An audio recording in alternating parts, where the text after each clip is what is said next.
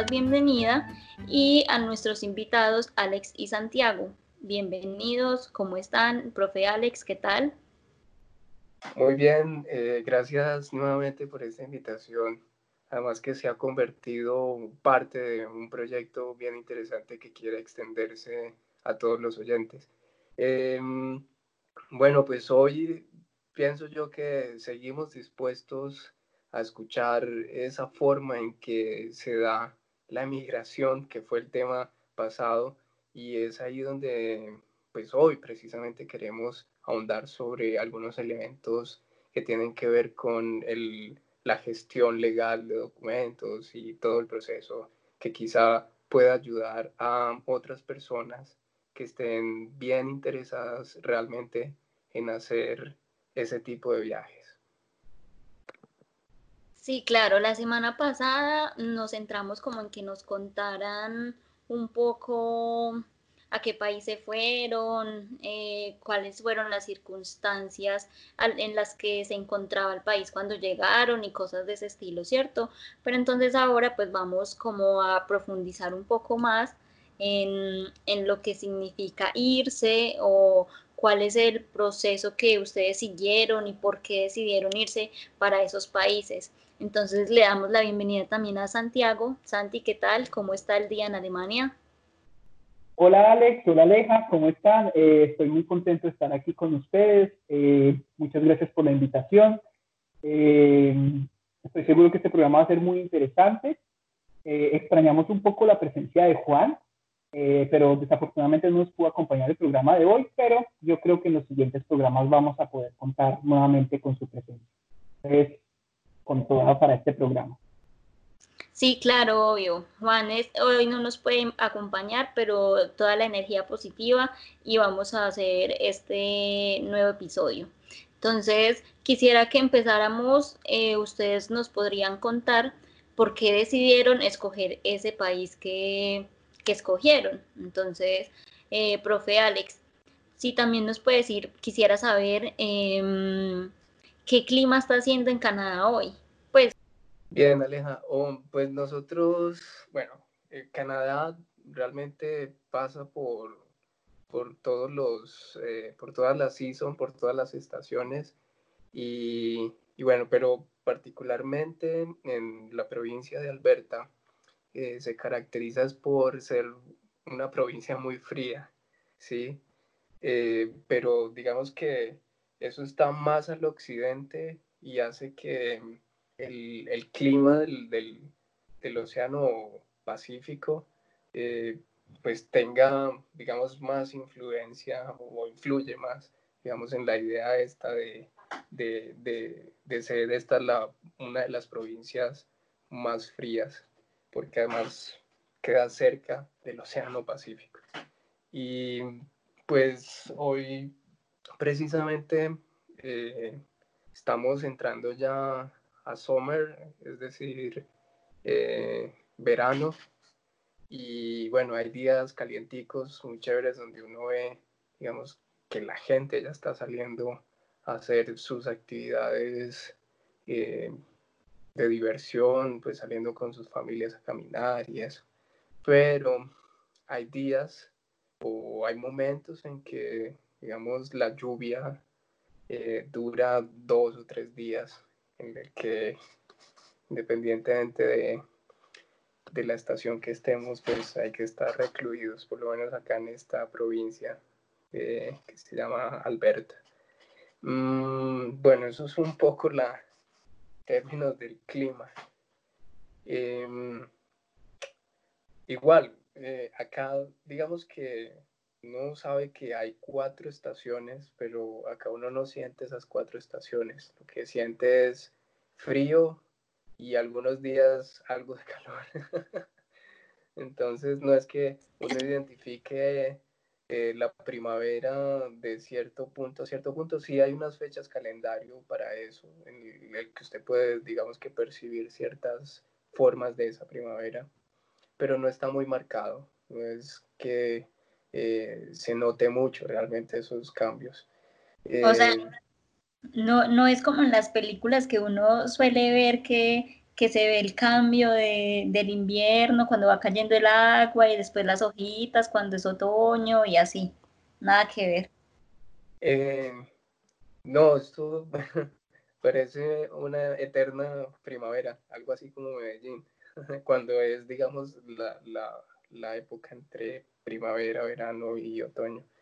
Eh, aunque debo decir que eh, pues yo no he vivido el otoño todavía, em, pero sí he estado en esa transición del invierno a primavera y de primavera a verano. Y la verdad es que hay días o hay semanas muy confusas porque uno eh, pretende creer que está en primavera, por ejemplo, pero hay demasiado sol que la gente dice, ah, es que ya entró eh, el summer y, resulta que a la semana siguiente ahí hace frío, como si estuviéramos en primavera. Entonces realmente no se sabe, ¿sí?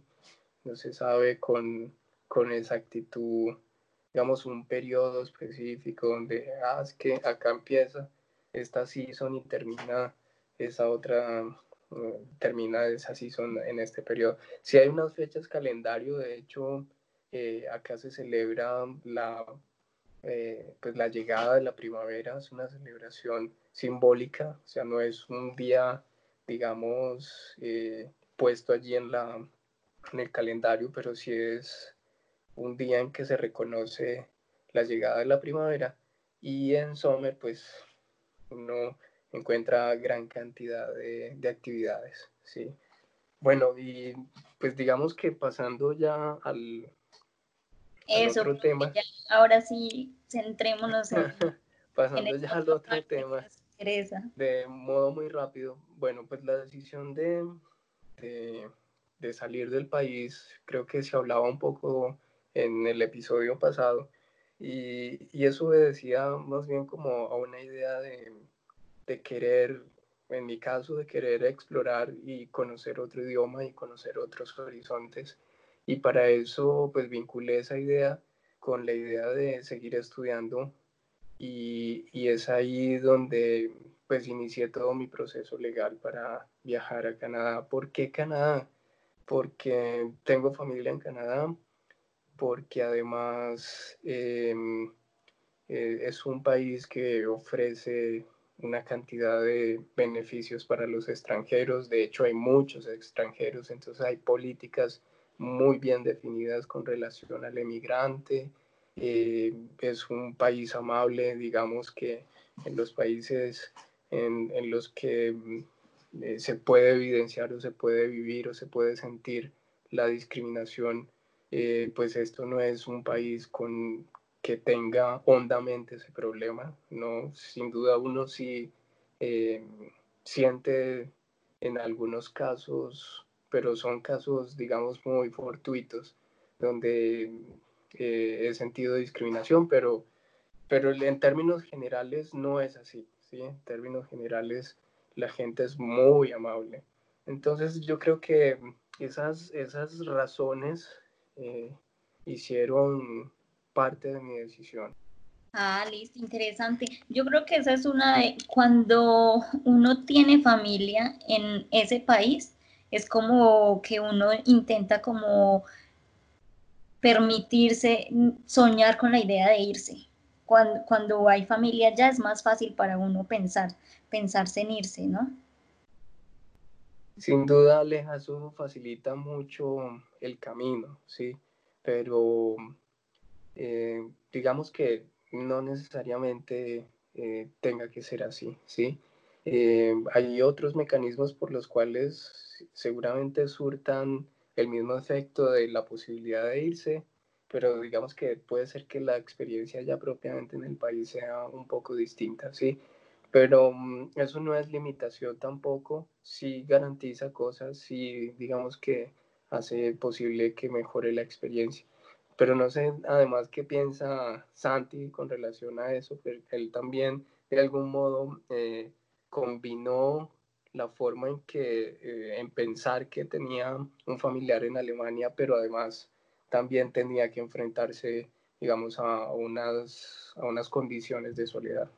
Eh, bueno, Alex, me parece eh, que esta pregunta es muy interesante y pues es prácticamente para responderla solo tengo que decir que cuando yo pensaba venir acá a Alemania, eh, pues me, me, dieron una muy buena metáfora en una de esas charlas como introductorias para escoger el país. Me dijeron, cuando usted va a un país con familiar o sin familiar, es como cuando usted sube una cuesta. Una tiene ascensor y la otra tiene escaleras. O sea, ambas opciones le van a llevar al país, a su objetivo, y pues usted no se va a morir ni por las escaleras, ni tampoco va a ser el mejor por el ascensor, pero pues hay una opción que es como más fácil y otra un poco más difícil. Pero pues no es como un impedimento, como Alex decía.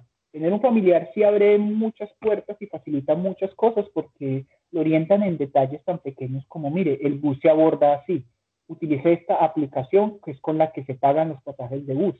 Uno en Latinoamérica, eh, pues a duras penas de pronto en Transmilenio o el Megabús uno utiliza una aplicación para pagar los pasajes y no estoy tan seguro que también funciona.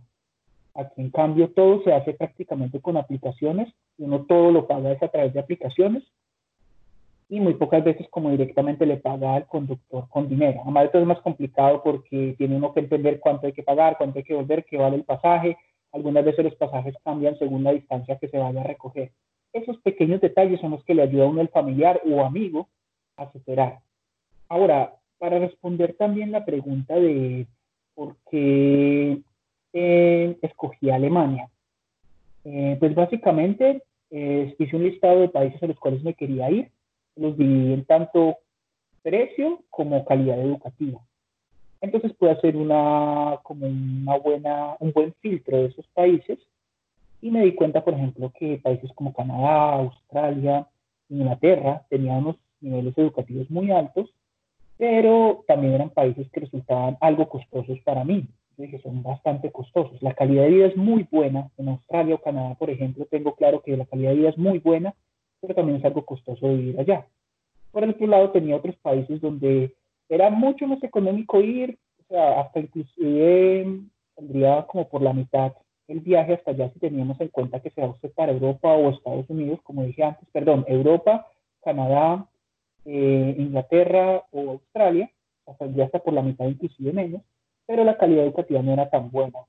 Entonces yo dije, no, pero no vale la pena solo irme a un país porque es barato y porque no voy a gastar mucho. Eso tampoco es una razón para escoger un país. Así que buscando y filtrando mucho, encontré Alemania, que era un país que tenía un buen nivel académico, un buen nivel en su calidad educativa muy bueno y unos precios muy razonables razonables y usted obviamente los compara con los países que he dicho antes y como con el contexto general europeo. Al igual como Alex decía antes, Alemania tiene también muchos beneficios para los extranjeros y le gusta mucho traer población extranjera, en especial académicos universitarios. Ellos no buscan tanto mano de obra, pues si de pronto alguien eh, con más conocimiento en este campo laboral me puede, digamos, contradecir, pero por lo que he notado, ellos lo que más buscan es eh, personal académico porque les interesa mucho capacitar a las personas, en especial si son extranjeros. Entonces dije, bueno, Alemania tiene la combinación perfecta, pues para mí, el balance perfecto entre precio, calidad educativa y al mismo tiempo tenía la otra ventaja que era tener un familiar acá. Entonces básicamente marqué todas esas casillas de selección y al final me dirigí a Alemania pues por las razones que les he dicho antes muy chévere eso que dice Santi sobre la lista que hizo para saber qué país quería, porque muchas personas simplemente se van porque les dijeron, ay, váyanse para tal país y no se hacen como una introspección sobre de verdad qué es lo que desean y pues saber qué es lo que se desea es supremamente importante. Y pues llegando a ese punto, entonces Em, cada uno de los dos tiene una historia diferente, porque digamos Santi se fue por un medio totalmente diferente al profe, entonces yo quisiera que nos hablaran de eso, porque pues Santi se fue a través de una beca y el profe está digamos que con recursos propios, ¿cierto? Entonces me gustaría que alguno de los dos empezara a hablar sobre eso. Bueno, mm, pienso que todos los procesos difieren, pero las gestiones son una sola, ¿sí? Es decir, em, si usted quiere aplicar para una visa estudiantil, es un único formato para cualquier país que usted haya elegido. Es decir, cuando ese formato es único, es el que ha elegido el país para, para hacer el filtro. Entonces, eh, por ejemplo, yo apliqué para una visa eh, de estudiante internacional en un programa de inglés que dura dos años y medio y ese programa eh, pues tiene la facultad de una vez termines el programa puedes hacer una carrera universitaria cualquiera que hayas elegido o si antes pasas un examen, ¿sí? Entonces tiene como esa facultad. Eh, ¿Cómo emprendí el proyecto de viajar? Bueno, em, pues lo primero era saber qué era lo que quería estudiar, ¿sí? Eh, y las limitaciones que tenía, que naturalmente en el caso mío eh, fueron, o es en este momento, digamos, porque estoy en el proceso, el idioma. Entonces, pues lo primero que había que resolver, lo primero que hay que resolver en todo caso es el idioma con el que usted se va a enfrentar a ese país que va a llegar, ¿sí? Entonces, acá hay muchas universidades que se especializan, digamos, en, en ese tipo de programas eh, en enseñanza del inglés. Entonces, lo que hizo mi tía, que es la familiar con la que vivo, eh, fue buscarme la universidad, digamos, más barata, eh, pero también pues que ofrezca calidad, ¿sí? Entonces, en ese camino, eh, lo que sucedió fue que tuvimos una lista de tres opciones de tres universidades de Calgary y, finalmente pues optamos por una. Em, a partir de ese momento, eh, pues la tía fue a, a, la universidad y hizo las preguntas pertinentes eh, sobre el proceso de el proceso para aplicar a, a la carrera. Eh, entonces, lo que sucedió fue que la universidad solicitó unos, unos documentos que era todo el soporte digamos, académico que yo tenía previo. Eh, había que hacer un pago, se hizo un pago por el primer nivel más la, mm, la matrícula de los siguientes dos niveles. O sea, yo finalmente pagué alrededor de 5.500 dólares más o menos.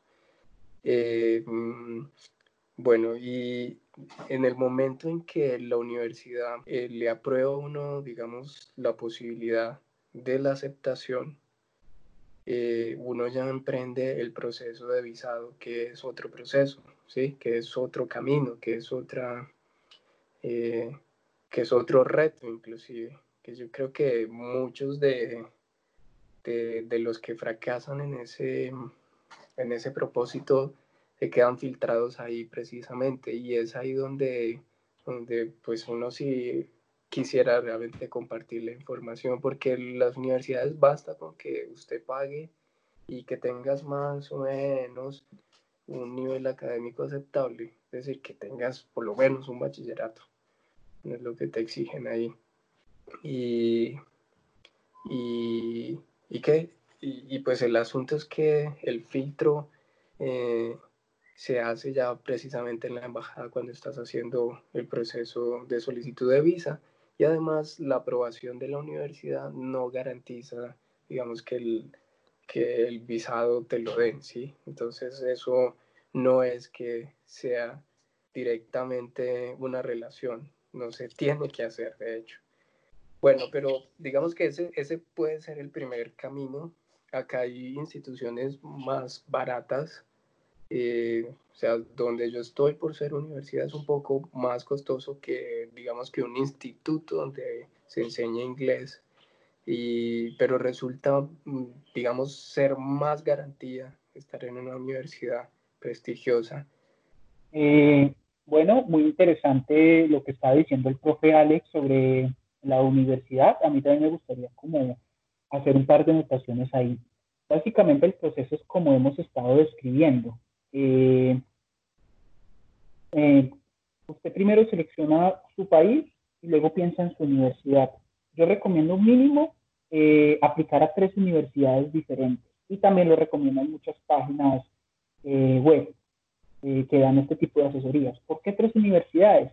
Porque así como dice el profesor Alex, asiste una aplicación no quiere decir una aceptación, son dos cosas muy distintas. Usted puede ser rechazado en una universidad tanto como por falta de cupos o como porque simplemente usted no cumple el perfil. Yo apliqué por lo menos a cuatro universidades, fui rechazada casi de todas, de tres universidades fui rechazado. Y la última, casi mi última opción fue la universidad en la que estoy ahora, el máster, eh, lo cual fue una grata sorpresa. Me, me agradó mucho poder aplicar a este máster porque estoy muy contento en él.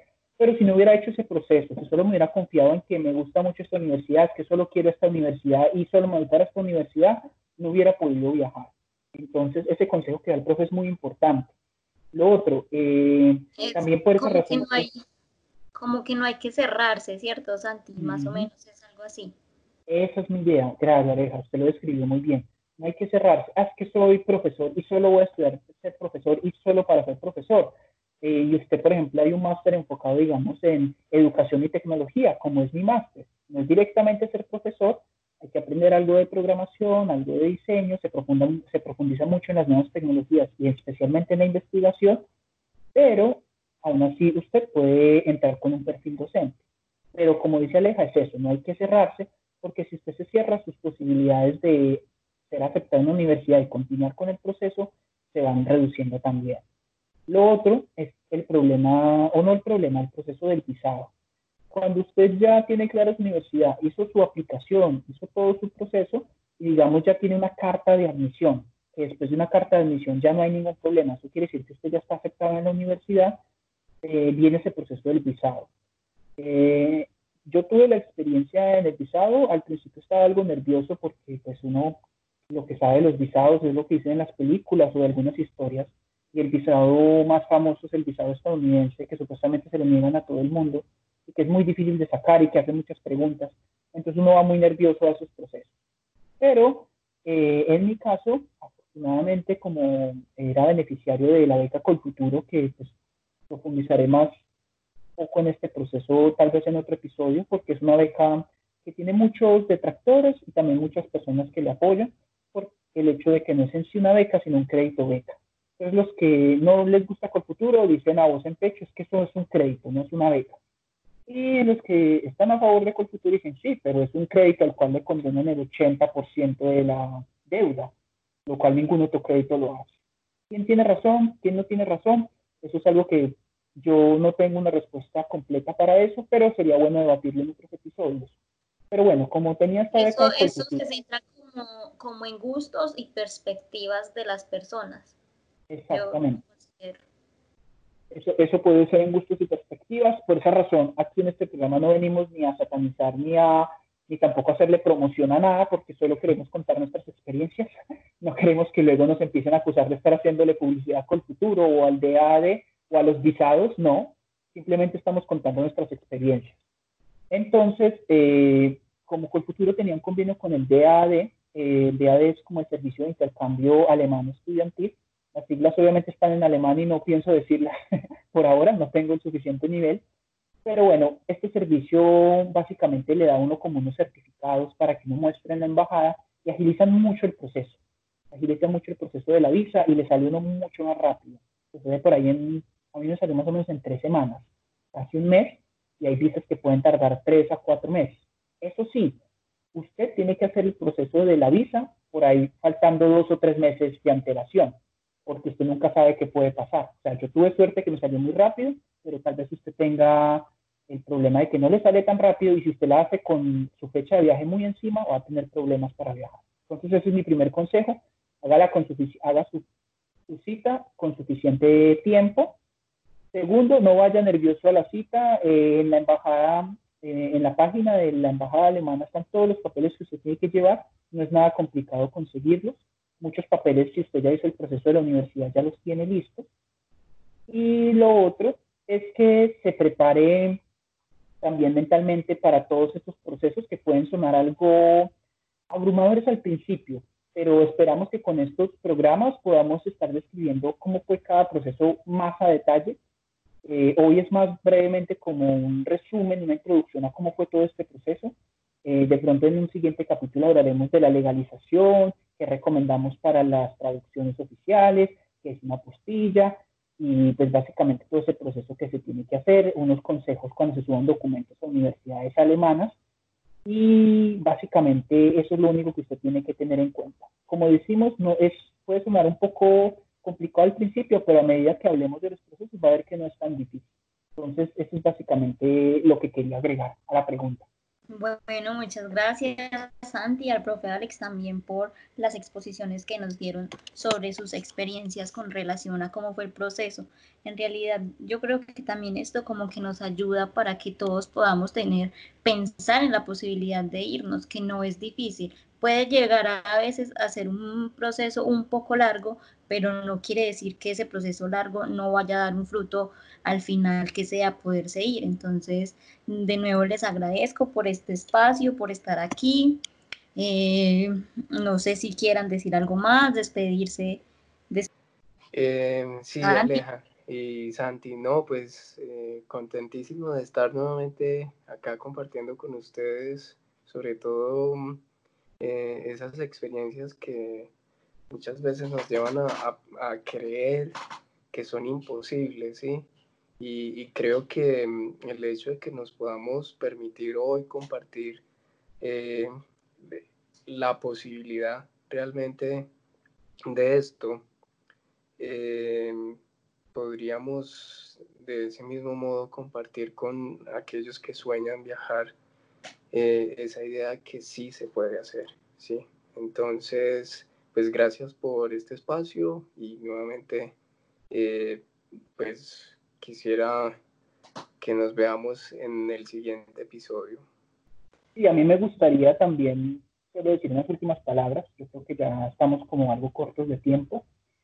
Y es como decía el profesor Alex al principio del programa, no hay que, es, es normal sentirse nervioso con estos procesos, es un proceso burocrático y todos los procesos burocráticos tienen como una serie de pasos, pero no es nada así del otro mundo, ¿no? del otro mundo, perdón. No sienta que usted solo eh, no va a poder terminar el proceso solo porque nunca lo ha hecho en un principio, porque todos alguna vez tenemos que enfrentar estos, estos procesos por primera vez, entonces no va a ser el único, ¿no? Y hay mucha información eh, que le puede ser útil para el proceso, pero por favor siempre remítase a las páginas legales, a las páginas de las embajadas, a las páginas del DAD o las páginas de Colfuturo o como dice el profesor Alex, directamente a las páginas de las universidades.